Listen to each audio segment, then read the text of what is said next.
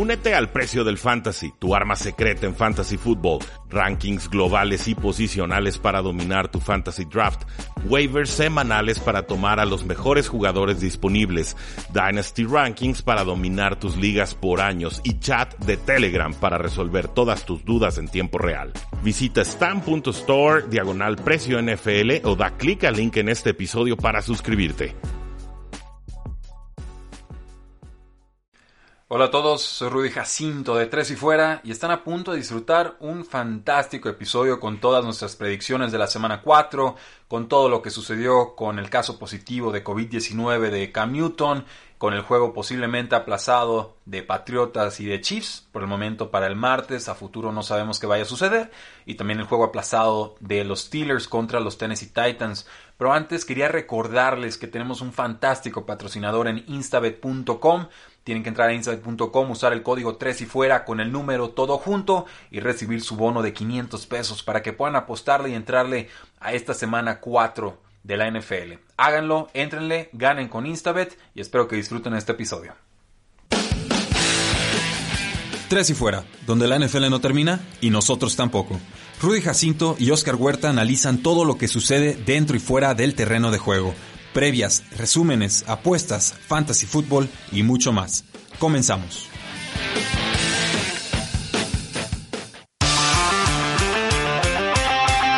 NFL no termina y nosotros tampoco. Mi nombre es Rudy Jacinto, me encuentran en Twitter como arroba NFL. Me acompaña Oscar Huerta de Tres y Fuera Cardinals y me acompaña Rodrigo Solórzano de Tres y Fuera Jets. Y si se preguntan, oye, ¿cuántos hay de tres y fuera por equipo? Pues ya somos, somos una legión y todos capaces y los van a ir conociendo eh, poco a poco. ¿Cómo estás, Oscar? ¿Cómo estás, Rodrigo?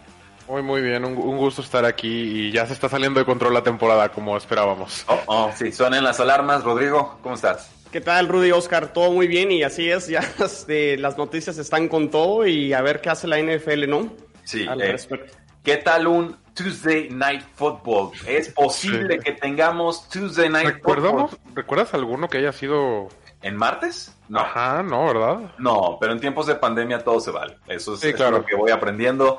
Eh, para los que no se enteran todavía, pues se los informamos, el quarterback de los Patriotas de Nueva Inglaterra, Cam Newton, ha dado positivo por coronavirus. Esto nos, nos lo notificaron el día de hoy, en la madrugada, más o menos como a las 10:15 hora del centro de México.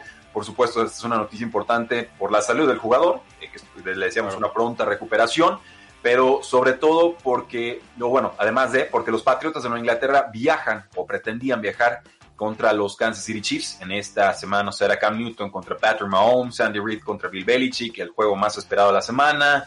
Eh, y en fin, bueno, por lo menos Cam Newton no va a jugar si es que los Patriotas juegan esta semana 4.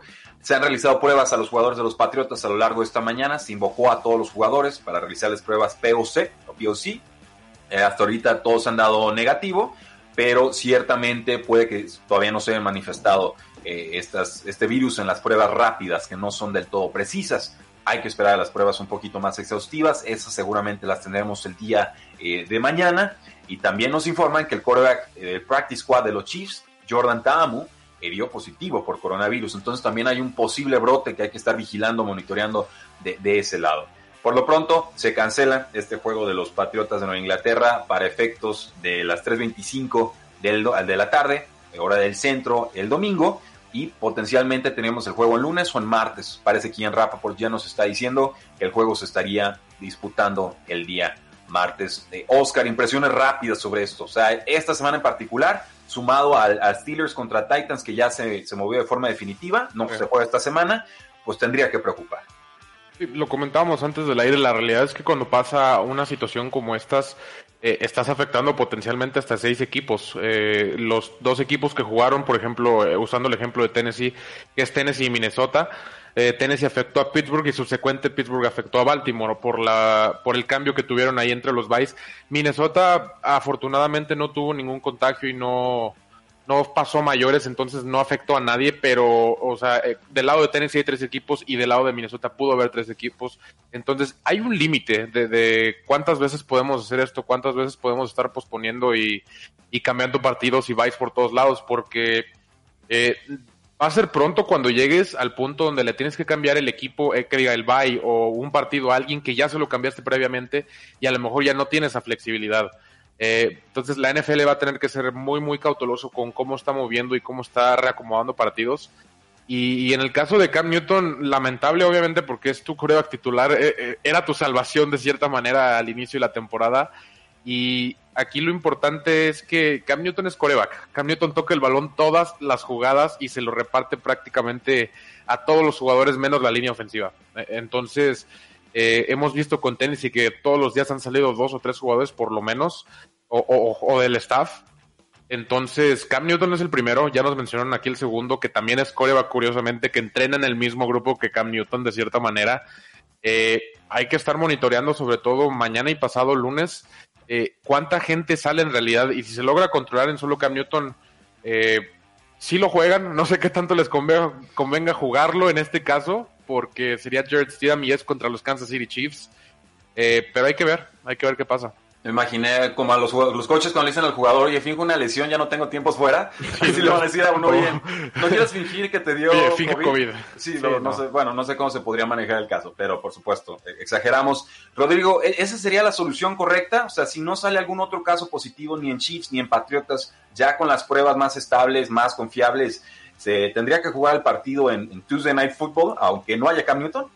Yo creo que sí, porque de esa manera puedes eh, poner un precedente de que en caso de que otro equipo nada más tuviera un caso de COVID, se pueden ajustar y, seguir con el calendario y no afectar a los demás equipos tal cual como lo explicaba Oscar, que eventualmente por estar moviendo partidos te afecta todo el calendario y eventualmente se puede volver un caos. Entonces, si es, si es un solo caso, yo creo que sí se tendría que jugar aunque claro, pues esto, como bien decía Oscar, impacta en el partido totalmente para los Patriotas, ¿no? Estás hablando de tu jugador más importante del equipo. Sí, mira, los que venían escuchando el podcast y los episodios de radio en la pretemporada, pues deberían estar advertidos, se los dijimos, esta temporada más que ninguna otra en la historia del NFL va a ser injusta.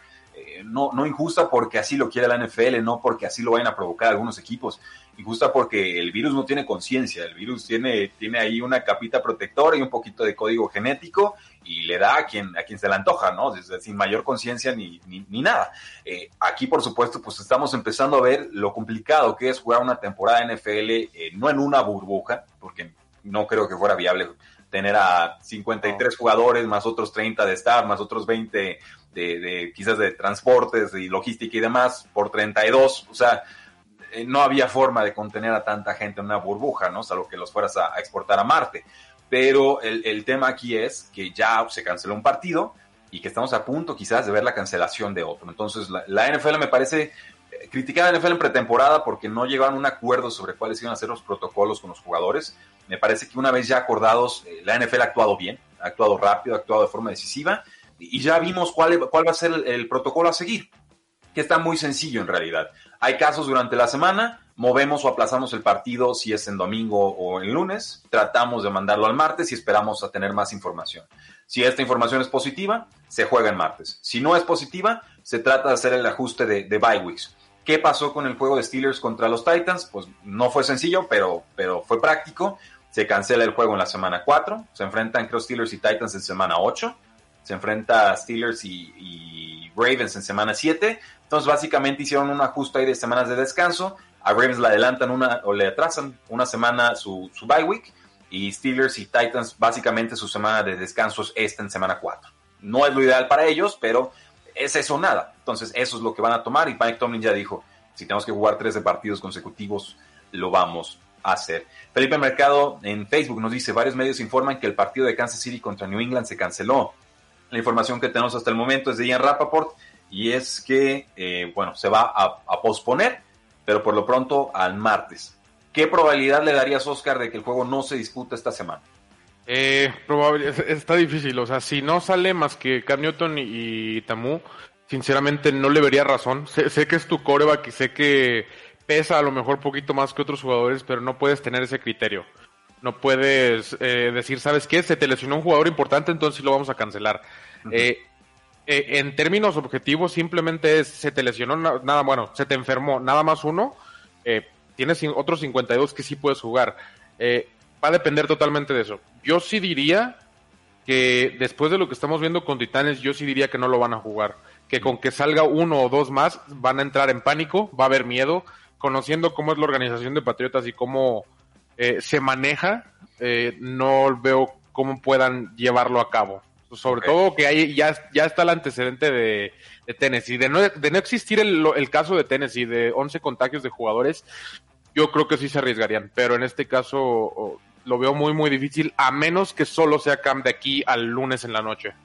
Ok, ok, ok, me, parece. Yo, yo, le daría un 60% de probabilidad de que no se juegue esta semana. Ese es mi sentir. 55-60%, simplemente porque pues es muy fácil que te salga otro caso positivo y esa es un, una alerta inmediata, ¿no? O sea, no se la van a jugar, no se van a arriesgar a que todo un equipo colapse, ¿no? Por querer a fuerzas jugar en, semana 4. Eso es, eso es lo que a mí me deja el, ejemplo de Titans contra Steelers. Eh, Rodrigo, eh, digo, salvo que quieras dar tu probabilidad de que se juegue o no esta semana, que, que, es bienvenida, te preguntaría si se llega a jugar en este martes Patriotas contra Chiefs sin Cam Newton, quién sería el coreback titular. ¿Sería el veterano Brian Hoyer o este joven de Auburn, Jared Stidham, que tanto ponían ahí a competir contra Cam Newton y siempre, pues no. duró una semana. duró una semana la expectativa. Pues antes de que los Patriotas hicieran este movimiento por Cam Newton, todo pintaba para que eh, fuera a ser eh, Stidham el coreback titular, ¿no? Entonces, si nos vamos por ese antecedente, lo más probable es que Stidham sea el, el quarterback titular, aunque bueno, Hoyer tiene más experiencia y conoce ya el sistema de, los Patriotas. Si quisiera a lo mejor tener una posibilidad realmente remota de poder ganar el partido, yo creo que me la jugaría más con Hoyer, pero yo creo que Steve sería el que pondrían al final en el partido. Pues ahí lo tienen, damas y caballeros. Por el momento, el juego de los Patriotas contra los Kansas City Chiefs estaría jugando el martes eh, por la noche, seguramente.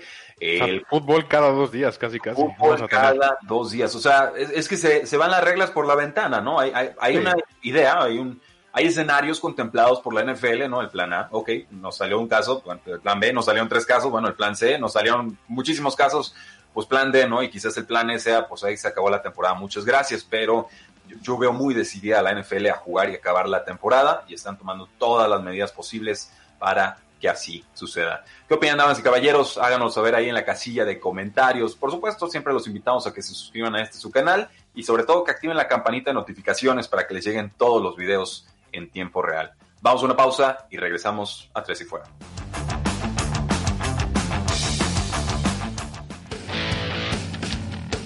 Quedan temas en la mesa. Ya regresa Tres y Fuera.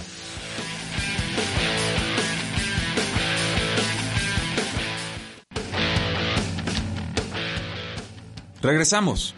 Tres y fuera.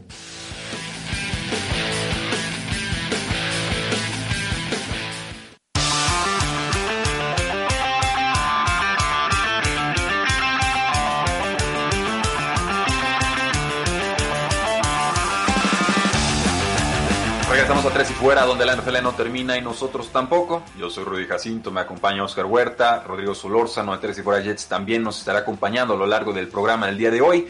Si recién se está conectando, sepa que Cam Newton dio positivo por, coronavirus. El coreback de los Patriotas de Nueva Inglaterra no jugaría esta semana. El partido del domingo se aplaza al martes a espera de resultados negativos de COVID-19 en las pruebas más estables porque de haber más casos seguramente el juego no se disputaría en esta semana 4. Pero también tuvimos un Thursday Night Football, podemos comentarlo rápidamente, Rodrigo, un partido eh, pues reñido, disputado, muy carente de talento. Creo que esa es la impresión que me deja el, partido en general por lesiones. Qué amable eres. No, no, tal cual, digo. gana Broncos 37-28, empieza con un touchdown Sam Darnold por la vía terrestre, primera vez en la temporada que se van arriba en el, en el marcador. Eh, bien hasta que mal. o sea, pases de touchdown. Sí, o sea, fue, toda una montaña rusa de emociones para Brett Ripien. Y luego una intercepción y un pick six. Y veíamos al cornerback ahí decir que entre me meten el touchdown de 100 yardas y la regreso del touchdown para 100 yardas. O sea, qué pasó en este partido, Rodrigo? Un partido que de entrada yo creo que nadie tenía expectativas que iba a ser un partido yo creo que de pocos puntos y que termina siendo entretenido al final, sin embargo mal jugado por falta de talento en los dos equipos, por pésimo cocheo y tal cual fue una montaña rusa para los dos equipos y que al final del lado de Jets refleja lo que ha sido Adam Gates durante toda la temporada, incluso reflejo de la temporada pasada, pero que Greg Williams, el coordinador defensivo, o sea, se habla mucho de, Adam, de Adam Gaze, pero también tuvo, o sea, su defensa, 11, 11 castigos, regalaron más de 100 yardas en, castigos, entonces también la, defensa de los Jets fue, fue, fue, un desastre y que estos 28 puntos que anotan los Jets, no nos engañemos que hay una mejoría ofensiva, el, touchdown de Sam Darnold realmente fue un error de, del defensivo de... Exacto, fue, fue, un error del defensivo de Broncos, tuvo que haber sido una captura y que otra vez en zona roja no hubo manera de, de, atacar o anotar touchdowns y que también mostró a un Adam Gaze timorato en una cuarta y uno este, que decidió este, patear, ¿no? Ir por un gol de campo para irse arriba en el marcador en ese momento, pero en vez de arriesgar y a lo mejor anotar un touchdown y a lo mejor sentenciar el partido. Entonces, fue más de lo mismo de los Jets, aunque para el partido fue un poquito más entretenido para el público y pues qué bueno por, por haber sido jueves por la noche, ¿no? Sí, eh, totalmente de acuerdo y sobre todo con esa decisión de patear en vez de jugártela. Eh, yo hablo mucho de, de, que hay algunos entrenadores que juegan a ganar y hay otros que juegan a no perder puede parecer o sonar a lo mismo, pero eso no, parecía exactamente. No, sí, y parecía exactamente eso que mencionas. Yo lo primerito que quiero resaltar es las condiciones de la cancha, porque ya van tres semanas seguidas que son lesiones tras lesiones y, y sí me llama muchísimo la atención porque Arizona juega ahí la próxima semana, curiosamente, y están, están, saliendo siete, ocho jugadores, yo creo que totales de cada partido del de San Francisco la pagó caro porque jugó dos semanas ahí seguidas. Eh, esta semana Noah Fan tuvo varios jugadores de Jets, por ahí hasta Mekai Beckton que malamente volvió a entrar. También. Eh, eh, pero sí, digo, un partido, como mencionaba Rodrigo, eh, lleno de casualidades y accidentes que abultaron el marcador, quiero creer yo. El, tanto la recepción de Jerry Judy, que fue muy buena recepción, no me lo tomas a mal, pero la realidad es que el corner ya estaba casi sentado cuando llega el balón ahí. No, bueno, eh, le aplicó la Randy Moss. Sí, pero más, pero, pero le aplicó la Randy Moss brincando 3 centímetros. Sí, correcto. En realidad, o sea, fue una Moss a medias. Muy buena jugada de Jerry Judy, te digo, eh, fue, fue muy, muy buena atrapada. Eh, y lo de Darnold, como dice Rodrigo, también fueron errores defensivos. Lo que sí quiero resaltar es que la verdad Darnold en esa jugada se vio mucho más rápido de lo que yo esperaba. Se vio como un coreback capaz de sacar primeros y dieces, capaz de conseguir yardaje por tierra de ser necesario. Lo cual ya ahora es, es algo importante e, en el juego de hoy. Se está convirtiendo en una parte importante del juego. Y tener la capacidad de en una jugada quebrar, sacar yardaje positivo, pues eh, es lo que le ha estado ayudando a los Jets. Eh, les faltan muchísimos receptores. Eh, el hecho de que Jameson Crowder haya tenido tan buen partido después de lo que de, de cómo había estado, regresó de lesión, eh, es el único. En realidad es el único. Ni Chris Hogan ni, ni nadie más pudo ayudar. Y, y, los Jets están en muchos, muchos problemas. Porque si no le pudiste ganar a unos Broncos donde su tercer coreback te regaló tres balones, donde el juego terrestre, salvo tres corridas, creo, de Melvin Gordon fue como de tres yardas por acarreo donde en realidad no hubo ni, ninguna organización ofensiva por parte de ningún equipo y de todos perder por casi 10 puntos. Y como dices tú, viéndote tibio en un partido así, eh, parece que Adam Gaze estaba cuidando más su chamba que en realidad queriendo ganar. Pues es triste. Adelante, Rodrigo. Sí, este, así es, o sea, y los rumores con Adam Gaze que al parecer podía perder el, puesto, ya los, los, últimos, los últimos reportes es que al parecer se va a quedar el resto de la temporada. Al parecer la decisión, la, decisión eh, es, yo creo que sí habrá cambio de, coach, pero lo van a dejar el, el, resto de la temporada. No sé eso en que ayude porque al final ya lo más importante para Jets es la evaluación de Sam Darnold, porque se va a venir esa decisión al final de la temporada de me lo quedo o, tomo coreback en, en 2021. Entonces, para Jets eso, eso, va a ser lo más importante y como decía Oscar, ya el calendario realmente luce muy complicado. O sea, si acaso a lo mejor un partido ahí contra los Dolphins pudieran sacar, pero ya viendo el resto, yo no, yo no veo a quién le puedan ganar en, en, esa temporada. Es, difícil, eh, van a competir por sacar a Justin Fields o, Trevor Lawrence, sin lugar a dudas. A, mí lo que más me duele este partido, entre lo bueno y lo malo, Brett Redfin lo quería ver, creo que en la comunidad analítica hay varios que lo, lo defendíamos, que queríamos verlo en, acción. Buenos pases, ¿eh? Muy buenos pases. Sí, y, luego las intercepciones porque lo engañaban en defensa, o sea, es normal, un coreback que no fue seleccionado en draft te va a cometer esos errores en un principio. Hay que ver si los puede ir eliminando. No, a mí, a mí lo que más me duele es, Sam Darnold, que lo, agarran, lo azotan, se lastima del hombro, tiene que salir, entra Joe Flaco, mm, Flaco, favor Yo juré que no regresaba. Yo también. Regresa Sam Darnold a pura fuerza de voluntad. y hoy sabemos que probablemente pueda estar fuera varias semanas. Un ACL joint sprain, no tiene movilidad. De hecho, ahora que estoy leyendo el libro de The Dynasty, se lo recomiendo mucho de los Patriots, eh, hay una situación muy similar con Bill Parcells y Drew Bledsoe, que, que, al, final de cuentas eh, fue gran parte en la lesión mayor a Bledsoe que cuando entró Brady, que es una responsabilidad a veces del entrenador. Eh, a lo mejor no querer perder el partido y, a lo mejor tú estás pensando ya en ti o en que pueda significar para ti si pierdes este partido. Y la realidad es que Sam Darnold salió, se fue hasta el vestidor. Cuando te vas hasta el vestidor es por algo. Es grave. Eh, tienes a Flaco que entiendo que no es ideal, pero definitivamente es de los mejores suplentes de la liga. Em, toma la decisión inteligente. Así de sencillo. Descánsalo. Y lo, y lo digo porque ahí se ve el coraje y el amor propio, ¿no? Y, menos si vas a patear en cuarta y uno.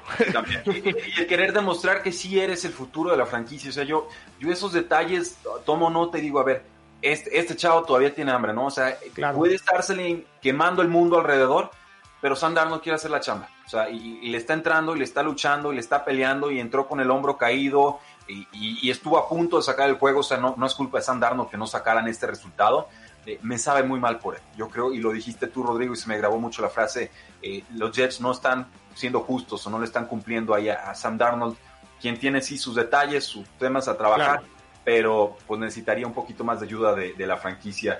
Yo, yo creo que ahí vamos a dejar el análisis de Thursday Night Football, un partido que ganan los Broncos 37 a 28 a domicilio. Broncos queda con récord de 1 y 3. Los Jets caen a récord de 0 y cuatro. Pero antes de irnos a la pausa, tenemos unos cinco minutos. ¿Les parece si hablamos de algunos de los partidos de esta semana 4? Va a ser a quemarropa un poquito más rápido, pero sí. Sí, porque nos dice Juan Flores en YouTube. Pues quién diría que el último partido que veríamos sería un Tank Bowl. No, o sea, él cree que ya se va a acabar la temporada. Y, sí, sí, sí, es posible. y Tigrillo Márquez nos dice adiós a Adam Gates, ya, por favor. Entonces, pues bueno, vamos, vamos viendo. Pero los Indianapolis Colts visitan a los Osos de Chicago, un partido en el que los Colts son favoritos por dos puntos y medio y que la línea combinada ha bajado a 43 puntos eh, juntos. Oscar, ¿quién gana este partido y por qué? Chicago, porque los tomé la semana pasada, no fallé y creo que esta defensa de Chicago puede ser mucho para Philip Rivers. Creo que eh, Philip Rivers es cuando sufre, cuando tiene mucha presión, cuando tiene que meter pases apretados, empieza a cometer errores. Eh, Chicago se puede aprovechar de eso y Nick Foles ya no creo que arriesgue tanto un liderato como podría hacerlo Mitch Trubisky. Rodrigo. Me quedo con los osos y yo creo que Chicago va a aprovechar este cambio de coreback y los va a motivar. Un 3-0 que yo no me imaginaba de Chicago en un inicio de temporada, pero que este cambio de coreback a lo mejor les puede cambiar la temporada y competir por algo más dentro de la división. Me quedo con, los osos. Eh, yo me voy a quedar con los Indianapolis Colts, eh, no por Philip Rivers. Eh, creo que le van a poder correr a placer a esta defensiva de los Osos de Chicago. Y bueno, los que vieron de cerca el partido de los Osos habrán notado que hubo como dos o tres pases muy interceptables de Nick Foles que le perdonó la, la, defensiva de los Atlanta Falcons. Creo que la, la, defensiva de los Colts no será tan benévola. Creo que con justa razón, Colts ahorita es favorito en las apuestas. Creo que la gente no está comprando a los Osos de Chicago. Me parece el 3 y 0 más engañoso quizás de, de toda la NFL. Entonces, eh, hmm. mientras Philip Rivers no nos haga intercepciones, que es mucho pedir, creo que los contra esa defensa. Sí, pero creo que Nick Foles está en el mismo riesgo que Rivers en, este partido. Entonces yo sí me voy a quedar con los Indianapolis Colts y el 52% del público apostador está tomando a Colts menos 2.5. Entonces creen que gana por lo menos por un gol de campo. Los Tampa Bay Buccaneers reciben a Los Angeles Chargers. Veremos nuevamente a Justin Herbert bajo centro con los cargadores. Pero yo creo que aquí gana Tampa y gana claro.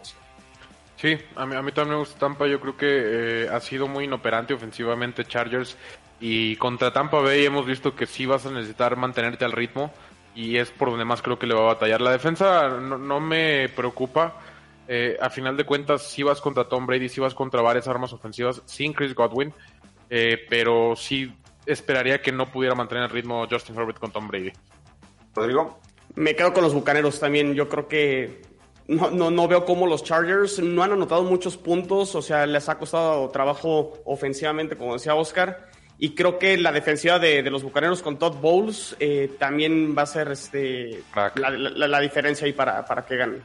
Sí, jugadores que estarán fuera con Chargers, Mike Williams, el receptor abierto, el quarterback de Rod Taylor, el tackle ofensivo Brian Bulaga, el guardia Trey Turner. Esa es una lista muy agresiva de bajas. Pero con los Bucaneros estará fuera Chris Godwin, su receptor número uno o dos, depende cómo lo vean estos días, y el corredor Leonard Fournette. También el receptor número 3, Corey Miller, está lastimado de la ingle, entonces llega justito, pero me parece que este equipo de, de Bucaneros se va entonando poco a poco, va agarrando modo, le va agarrando confianza a Tom Brady.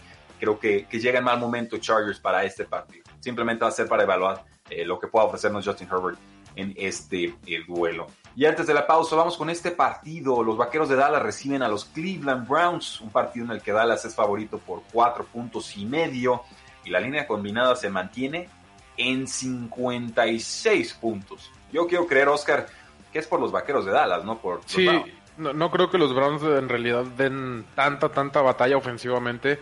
Eh, Dallas no ha, no ha estado bonito, pero la realidad es que sí han estado avanzando. Sus tres receptores van en ritmo para más de 1200 yardas, lo cual se me hace exageradísimo. Y, les creo, la, realidad es que Dak Prescott está lanzando muy bien, los tres receptores están jugando muy bien. Y va a ser un caso similar de Tampa. Simplemente basta empezar a anotar y anotar Dallas y Cleveland no está operando ofensivamente. Rodrigo, ¿quién gana? Eh, los vaqueros. Eh, no, no me ha gustado mucho la defensa, sobre todo en la secundaria de Cleveland, sobre todo lo que vi en los primeros dos partidos contra Baltimore y Cincinnati.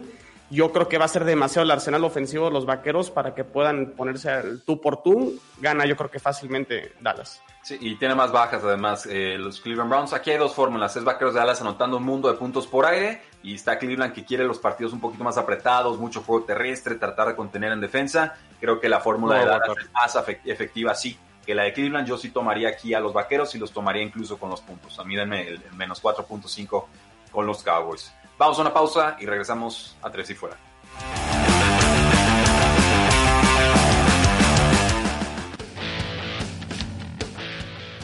No te vayas, ya regresa Tres y Fuera.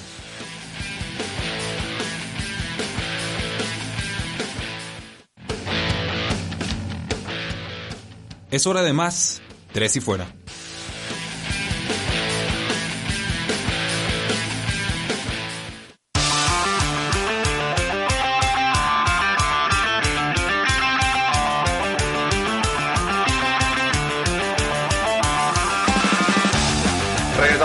Fuera, donde la NFL no termina y nosotros tampoco. Yo soy Rudy Jacinto, me acompaña Oscar Huerta, eh, también nos acompaña Rodrigo Solórzano de tres y fuera Jets. Ya hablamos del partido de Colts contra Osos, del de Chargers contra Tampa Bay y del de Cleveland Browns contra los Vaqueros de Dallas. ¿Qué les parece si pasamos a los Baltimore Ravens que visitan al Washington Football Team? Pobrecito.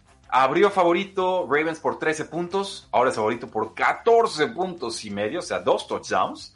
Y la línea combinada está eh, bajando de 47 a 45. Oscar, desciframe esta línea. ¿Qué está pasando? Eh, se van a desquitar. En pocas palabras, creo yo que va a pasar eso. Eh, yo creo que no va a jugar Chase Young, que se estaba convirtiendo ya en una de las mejores piezas de la defensa de, de Washington y creo que esto lo va a aprovechar Baltimore por todos lados. Van a empezar a lanzar el balón un poco más, esperaría yo, no, no correrlo tanto. El perímetro de Washington es de lo más débil que tiene de cierta manera, aunque no es del, del todo débil. Por ahí está Landon Collins que sigue jugando bastante bien.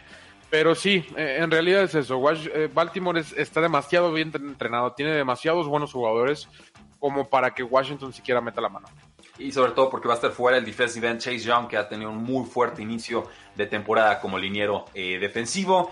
Eh, Rodrigo, yo, bueno, creo que te vas a ir con Baltimore, te preguntaría, más bien, ¿tomas la línea o no la tomas? O sea, ¿le das esos dos touchdowns y propina de, de, de colchona a Washington o se los castigas a Ravens. No, sí, sí, sí, sí lo tomo y yo creo que es el partido perfecto después de este partido contra los jefes para Baltimore para recuperarse y volver a tomar el camino. O sea, si pudo aplastar a Cleveland en la jornada 1 por más de tantos puntos, yo creo que a Washington también lo, lo puede este, vapulear y yo, yo sí lo tomaría.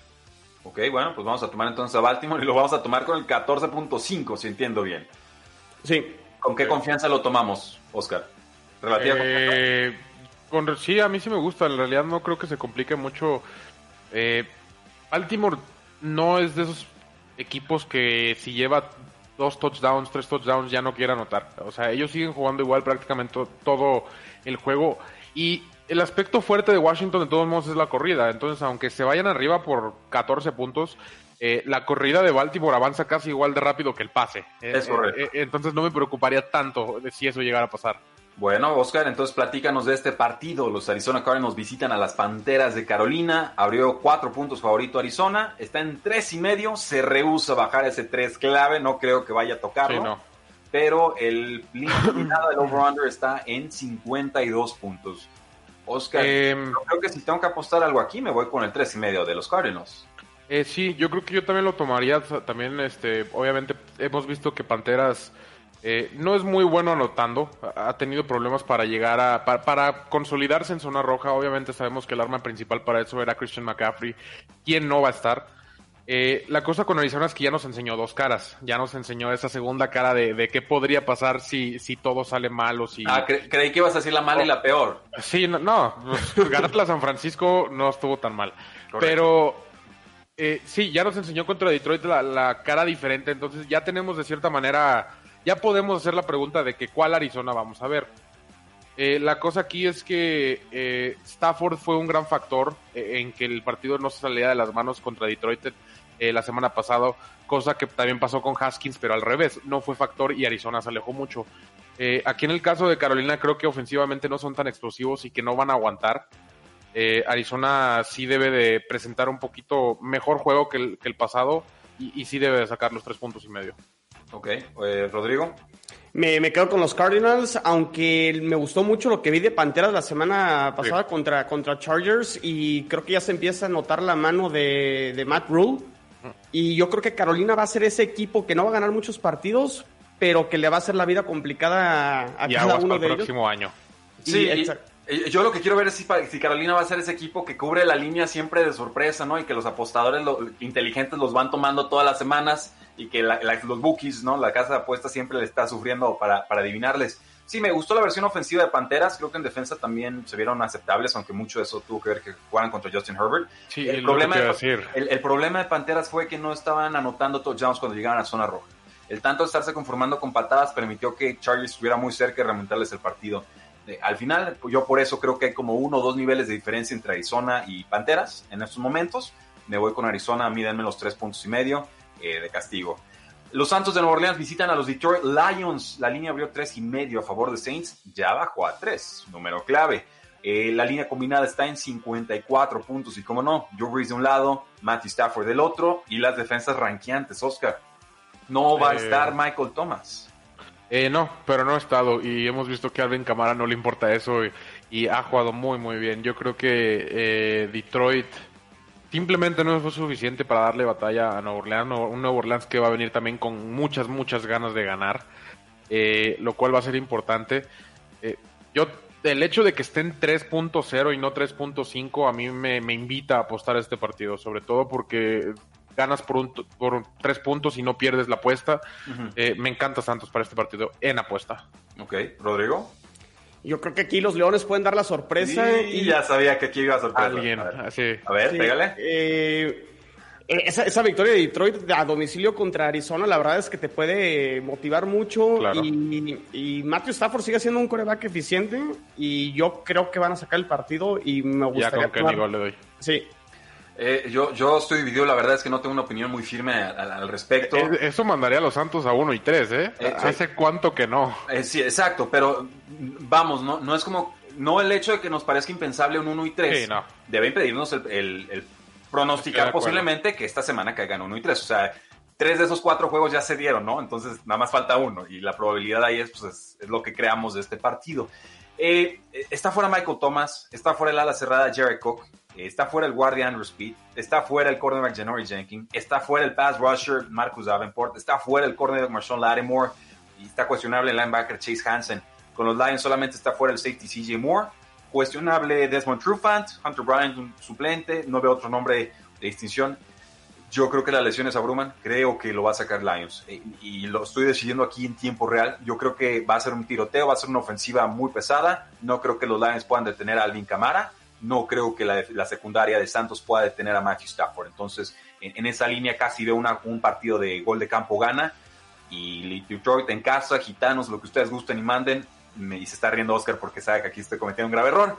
Me voy a ir con, con Es que ya, van como tres esta temporada que, te cacho ahí. oh, bueno, ¿quieres que te pase mi récord de victorias derrotas? No voy mal, ¿eh? No, yo voy 11, 11, 12 en las últimas tres semanas. Pues ahorita comparamos los apuntes de una semana tuve 14, pero bueno, le seguimos, le seguimos. Eh, entonces, Joey Lyons, Rodrigo va Lions y bueno, Oscar se va con los Santos de Nueva Orleans. Me gusta, me gusta. Eh, Jacksonville Jaguars, bueno, sí, no, aguanta, aguanta. No tenemos que estar de acuerdo en todos los picks, ¿eh? O sea, No, yo digo por el partido, Ah, bien. Perfecto, perfecto. Jacksonville Jaguars contra Cincinnati Bengals, Cincinnati en casa, Cincinnati favorito por dos puntos y medio. Línea combinada abrió en 44 y medio se disparó a 49. O sea, los apostadores le fallaron. Digo, la casa de apuesta le falló horrible a este partido. Eh, sí, pero yo de todos modos esperaría las bajas. La, realidad es que la defensa de Jacksonville, eh, salvo la semana pasada, a mí sí me ha gustado. Por ahí hay varios jugadores que me intrigan, como, como Josh Allen y Shezon y varios de ahí. Pero creo yo que esta es la primera victoria de Joe Burrow. Lo dije la semana pasada contra Filadelfia, pero terminó en empate, que para mí es casi casi una victoria porque de, todos modos era agarrar a la chica. Yo creo que Joe Burrow, Joe Burrow me está recordando mucho la temporada pasada de los Arizona Cardinals hasta con el empate, con por ahí varios partidos cerrados que a lo mejor pudieron ganar, que no ganaron por una patada o lo que fuera. Y cuando te llegas a estos rivales que son un poco más fáciles a lo que te has enfrentado previamente y que eh, ya te diste cuenta que sí puedes pelear con aquellos, entonces entras con cierta confianza a estos partidos. Entras con ganas de tu primera victoria y en, siendo en casa yo creo que eh, Joe Burrow saca su primera. Ok. Rodrigo.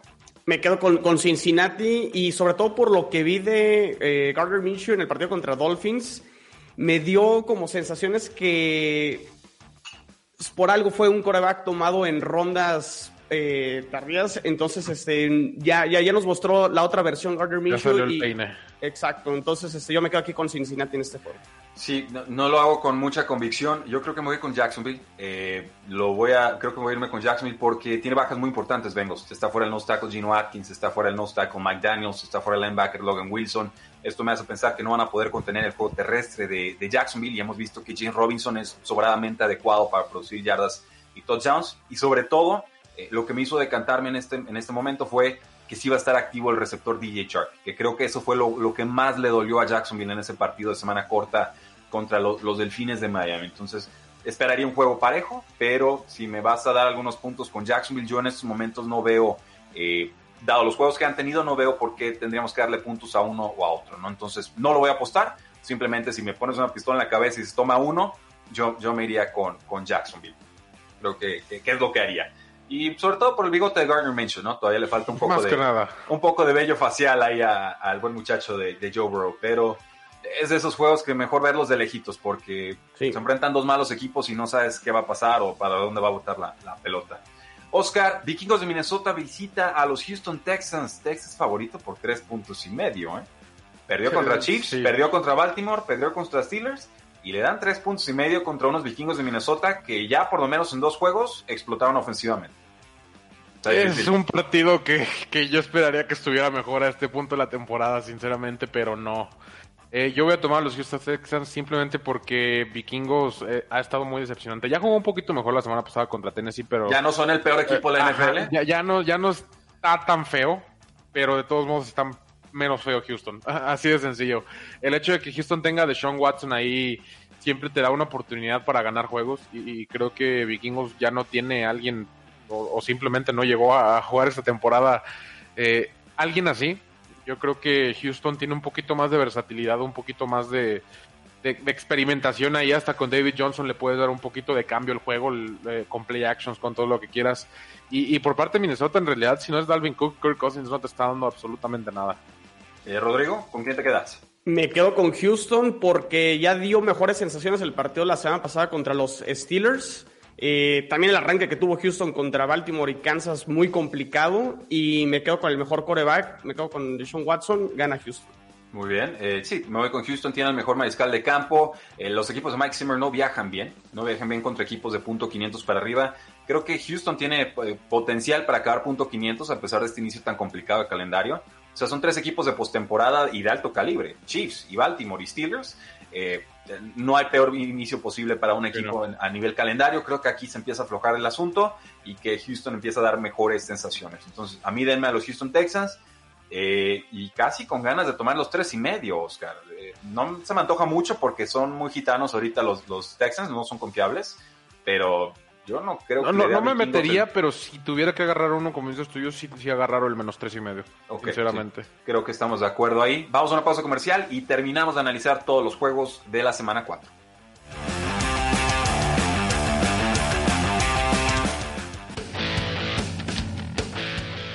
Pausa y volvemos a tres y fuera.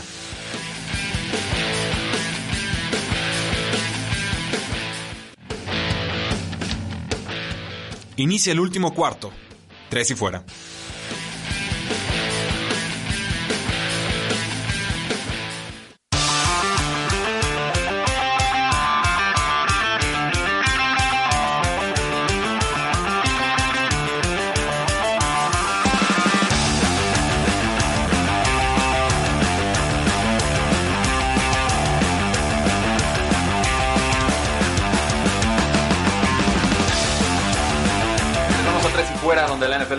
Y nosotros tampoco. Último bloque, seguimos analizando los juegos de esta semana con Oscar y con Rodrigo Solórzano. Solo sepan que acaba de llegarnos noticia de que el juego de Indianápolis visitando a los Osos de Chicago ahora se jugará a las 3.25 hora del centro y podrán verlo en la señal de CBS. Así que el partido de Chiefs y de, Patriotas? Sí, se, mueve el juego de Patriotas y Chiefs, posiblemente para el, martes, y ese bloque que queda disponible se lo dan entonces a los Colts contra los Osos de Chicago. Eh, Seattle Seahawks visita a los Delfines de Miami, son favoritos por 6 puntos, la línea combinada está en 54. Creo que gana Seahawks, pero este equipo de Miami no pierde por muchos puntos. ¿eh? O sea, este, este equipo siempre está ahí pegadito y eso es lo que me preocupa del spread. Eh, Tigrillo, manifiéstate, que quiero saber qué opinas, pero sí, eh, yo también voy a tomar a los Seahawks. Eh, como dices, Miami podría a lo mejor hacer las cosas un poquito interesantes, pero yo creo que al final de cuentas el ataque aéreo de Seahawks ha sido imparable. No, no hay ahorita quien cubra a DK Metcalf, ni Stephon Gilmore pudo de cierta manera del todo. Así que por ahí fue un duelo interesante, pero la, realidad es que Seahawks está jugando demasiado bien. O sea, no, es nada contra los Dolphins. Puede ser casi, casi cualquier otro equipo y estaría diciendo lo mismo. Rodrigo. Yo creo que gana Seattle, pero yo no tomaría los puntos de, Seattle. Creo que el partido va a estar más parejo por dos razones. El hecho de que Miami haya jugado en semana corta, la semana pasada tuvo más tiempo para preparar el partido. Y luego estos partidos de equipos de la costa oeste a, a la costa este y una de la tarde, puede que el partido ahí con Fitzpatrick puede estar un poquito más apretado, pero lo termina ganando Seattle al final. Sí, o sea, no, hay un viaje más largo que puedas hacer en la NFL salvo ir a Londres que pasar de Seattle, de Seahawks o de Seattle a, Miami, ¿no? O sea, el, viaje es, muy, muy pesado y sobre todo a contrarreloj, biológicamente hablando, para eh, los, los Seahawks. Entonces creo que eso también puede afectar por ahí el tercero, cuarto, cuarto. Pero vamos con Seahawks. ¿Tomas la línea o la dejas, Oscar?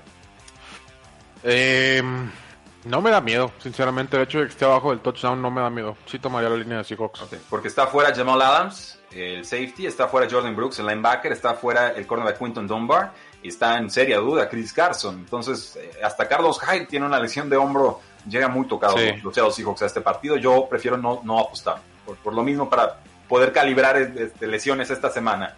Eh, una, se espera una paliza en el juego de los gigantes de Nueva York visitando a Los Ángeles Rams. Otro viaje bastante largo a través de todo el, país de los Estados Unidos. La línea abrió 12 puntos para Rams y ahora está en 13 y medio. Línea combinada de 48 y medio. Oscar, eh, creo que vas a tomar a Rams. Mi pregunta sería, ¿tomas la línea? Y, creo que también me animo a tomar la línea después de ver lo que le hizo San Francisco con el equipo D a, Gigantes. La, la realidad es que Gigantes no tiene mucho que hacer no está metiendo ni en las manos. Eh, yo sí pensé que les iba a afectar lo de con Barkley, pero la realidad es que eh, ya no tiene ni seguridad Daniel Jones, ya no tiene ni válvula, no tiene eh, ni corredor. Línea, ofensiva nunca ha tenido, pero está difícil, está muy difícil y los Rams están jugando mucho mejor que la temporada pasada. Correcto. Sí, Rodrigo, ¿tomas la línea?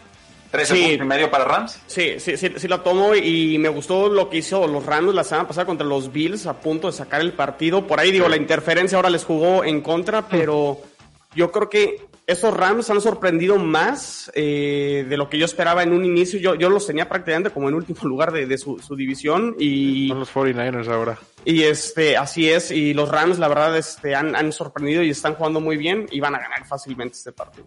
Bueno, estamos entonces de acuerdo. Yo también voy a tomar a Los Ángeles Rams. Solamente destacar, con los gigantes está fuera el safety Jabril Peppers, está con los Rams fuera el corredor K-Makers, pero hemos visto buenas actuaciones de Daryl Henderson, creo que no lo van a resentir. ¿Perdón? ¿Shepard si juega ya?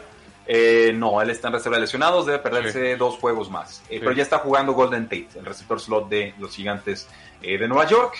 Los Buffalo Bills visitan a Las Vegas Raiders, favorito Buffalo por tres puntos, línea combinada subió de 49 y medio a 52 y medio. Yo voy Buffalo, veo bien lastimado y bien limitado al, equipo de Raiders, sin su receptor Brian Edwards, el novato, sin su cornerback Damon Arnett, sin su probablemente receptor eh, Henry Rocks, el velocista para estirar el campo, y también en seria duda el tackle ofensivo Trent Brown. Entonces, eh, llegan muy parchados estos, estos Raiders, creo que se vuelven predecibles al ataque con su ala cerrada Dan Waller y su, corredor Josh Jacobs. Borras esos dos y entonces es, saber qué puede hacer Hunter Renfro, que tiene que atrapar pases de 50 yardas para mover la, la, ofensiva, ¿no? Entonces, eh, creo que Bills gana, creo que cubre la línea, simplemente Raiders llega sin arsenal a este partido. Sí, este partido hubiera estado muy bueno, muy, muy bueno si hubiera llegado equipo completo Raiders como llegó contra Nueva Orleans, porque creo que sí podría darle batalla a Buffalo, sobre todo en casa. Eh, yo voy a tomar a Buffalo, por lo mismo que dices, está muy, muy dañado Las Vegas, pero... Eh, las Vegas el equipo, ¿eh? no las casas de apuesta. También. Bueno, las, no, las casas de apuesta nunca están dañadas, créeme. No, eh, no, yo, sus palacios de gratis. Sí, no. Yo, yo voy a tomar a Buffalo, pero sí me hubiera encantado ver este partido eh, en condiciones óptimas.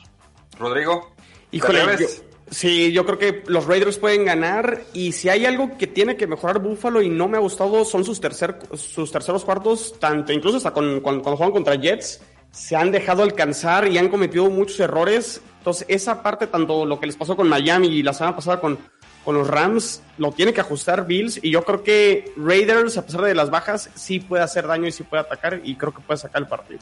Oh, el upset special de Rodrigo Solórzano. El, apenas el 26% de la gente está tomando Raiders para ganar limpio este partido. Eh, yo, yo, yo, me quedo con Buffalo, con la, todas las dudas del mundo que pueda tener con Josh Allen. Está funcionando la fórmula y bueno, mm. simplemente es que tenga más jugadas positivas que negativas. mientras esa fórmula funcione, eh, adelante, ¿no? Nos ponemos aquí la, cachucha de, de Buffalo y nuestros Buffalo Bills de toda la vida, dirían en broma algunos ahí en redes sociales. Eh, vamos con el juego de Filadelfia visitando San Francisco 49ers. Eh, muchas lesiones de San Francisco, varias también de, las Águilas de Filadelfia. Favorito San Francisco por 7 puntos y medio, o sea, no nos están dando el touchdown. Y la línea combinada está en 45, Oscar. ¿Alcanza a cubrir la línea Filadelfia? ¿Es este un juego trampa? ¿Vamos a caer todos en la trampa?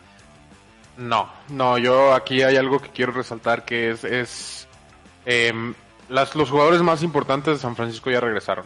Y, duela a quien le duela ese comentario, ya va a jugar Divo Samuel, ya va a jugar George Kittle, ya va a jugar Brandon Ayuk. Eh, no hemos visto a los 49ers en esta posición, lo cual, después de ver la semana pasada cómo pudieron eh, maniobrar y, con cocheo sacar el partido así de fácil, eh, el hecho de que te regresen tus dos armas más importantes por aire, creo que le da suficiente a San Francisco para ganarle a Filadelfia a como ha estado jugando si estuviéramos viendo el Filadelfia que todos esperábamos con un Carson Wentz en conversación de MVP, eh, estaría de acuerdo que este sería un muy, muy buen partido. Pero la realidad es que Nick Mullens está jugando prácticamente igual de bien que Jimmy G. ¿Son eh, equivalentes o comparables? Ahora, ahora va a tener más armas y, yo por eso me voy a tomar a San Francisco y con todo en línea. Ok, le estás dando del menos 7.5. Rodrigo, eh, ¿quién gana y qué línea tomas? Voy a, coincidir con Oscar porque yo creo que San Francisco, a pesar de los de todas las bajas, salió bien librado de sus ahora sí sus dos partidos en Nueva York, tanto con Jets y, Gigantes. Y sí, los regresos de los jugadores, sobre todo George Kittle, es fundamental. Y, Filadelfia yo creo que ha sido la, una de las decepciones también de, de esta temporada. Y este partido es de local y yo creo que gana San Francisco. Sí, cuando decimos están más sanos significa han ido mejorando, ¿eh? no, no que la han librado. Fuera el defensive end Ford, fuera Jimmy Garoppolo, fuera el linebacker Drew Greenlaw, fuera el cornerback manos de Mosley, Raheem Monster también, el Tyrant Jordan Reed, el cornerback Akello Witherspoon, también Richard Sherman, o sea, sigue siendo un hospital. Simplemente Filadelfia pierde a Sean Jackson, a Alshon Jeffrey, al cornerback de Monte Maddox, al cornerback Trevor Williams, J.J. Arcega Whiteside, también está en duda el tackle ofensivo Jason Peters. O sea, Carson Wentz contra medio equipo de 49ers parece una apuesta perdedora, tristemente, y no, no por culpa eh, de Carson Wentz. Yo voy a tomar a los 49ers, si tengo que tomar una línea, tomo el 7 y medio. No me interesa apostarlo. Creo que Filadelfia está a punto de darnos una sorpresa en un juego de estos y no quiero estar del lado negativo del asunto. Eh, vamos con el Monday Night Football. Packers recibe a los Falcons rápidamente. Eh, ya abrió la línea 7 y medio a favor de Packers, ya bajó a 7. Y la línea combinada bajó de 58 a 56 y medio, Oscar. Este va a ser un festín de puntos de Aaron Rodgers, así de sencillo. Eh, no sé si voy a jugar Devante Adams, pero en realidad Green Bay está operando ofensivamente muy muy bien. Eh, Lazard es el único que estoy seguro que no va a jugar. Pero Falcon, su debilidad es la fortaleza de Green Bay. Entonces me da curiosidad cómo va a terminar eso. Eh, la debilidad defensiva de Green Bay es el juego terrestre, lo cual tampoco es una fortaleza de, Falcons. Eh, me, me, intriga ver en realidad cómo va a atacar este partido Falcons porque son muy muy pocas maneras de lo que lo puede hacer y quiero saber qué tanto se les va a alejar Packers porque este partido lo va a ganar Packers y por creo yo muchísimo más de 7 puntos. Eh, Julio Jones está en duda para el partido, si juega podría ser en modo señuelo, ¿no? Eh, varias veces lo ha hecho Julio Jones a lo largo de su carrera y no es culpa del jugador, simplemente si le piden ir al campo cojeando, pues lo va a hacer. Eh, porque ha demostrado ser así de, aguerrido, ¿no? Pero ciertamente para los que juegan fantasy fútbol y tienen a Julio Jones, muchísimo cuidado. Estamos buscando ahí una actuación de Olamide de Saqueos, un jugador de segundo año con los Falcons, sería el receptor número 4 tradicionalmente del equipo, en este caso sería el receptor número 2. Yo voy con Packers y creo que si no me obligas a tomar más un punto, de más de un touchdown, también te estaría tomando Packers eh, menos 7. Rodrigo, rápidamente antes de despedirnos. Me quedo con los Packers, me quedo con el coreback que sí sabe ganar en el cuarto cuarto y no con el equipo que, que, sabe perder partidos al final. Claramente va a ganar. Y yo, y yo creo que lo pierden desde el principio, no, no hasta el final. Sí, lo importante es que no tengan doble dígito de ventaja los Falcos, porque eso sí es derrota segura, ¿no? Así nos, lo han demostrado. Y, rápidamente del juego de Kansas y, y Patriotas, asumiendo que se juegue, creo que esperamos una paliza de Chiefs si no juega Cam Newton simplemente a monitorear a ver si se va a jugar el martes o si se pospone de forma indefinida ese encuentro. Lo mismo Tennessee contra Steelers, no se jugará esta semana, será hasta la semana 10 ¿qué fue? ¿La semana 8 o la semana 7? 8 según yo. Creo que en la 8. En la 8 quedaría entonces Titans contra Steelers. Muchas gracias, no olviden seguirnos en redes sociales, Facebook, Twitter, Instagram, YouTube, por supuesto suscribirse. Este programa queda guardado como podcast, lo encuentran eh, buscando tres y fuera NFL, porque la NFL no termina y nosotros tampoco. Tres y fuera.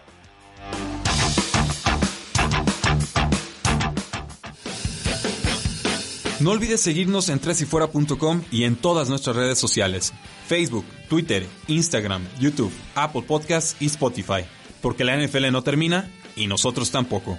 Tres y fuera.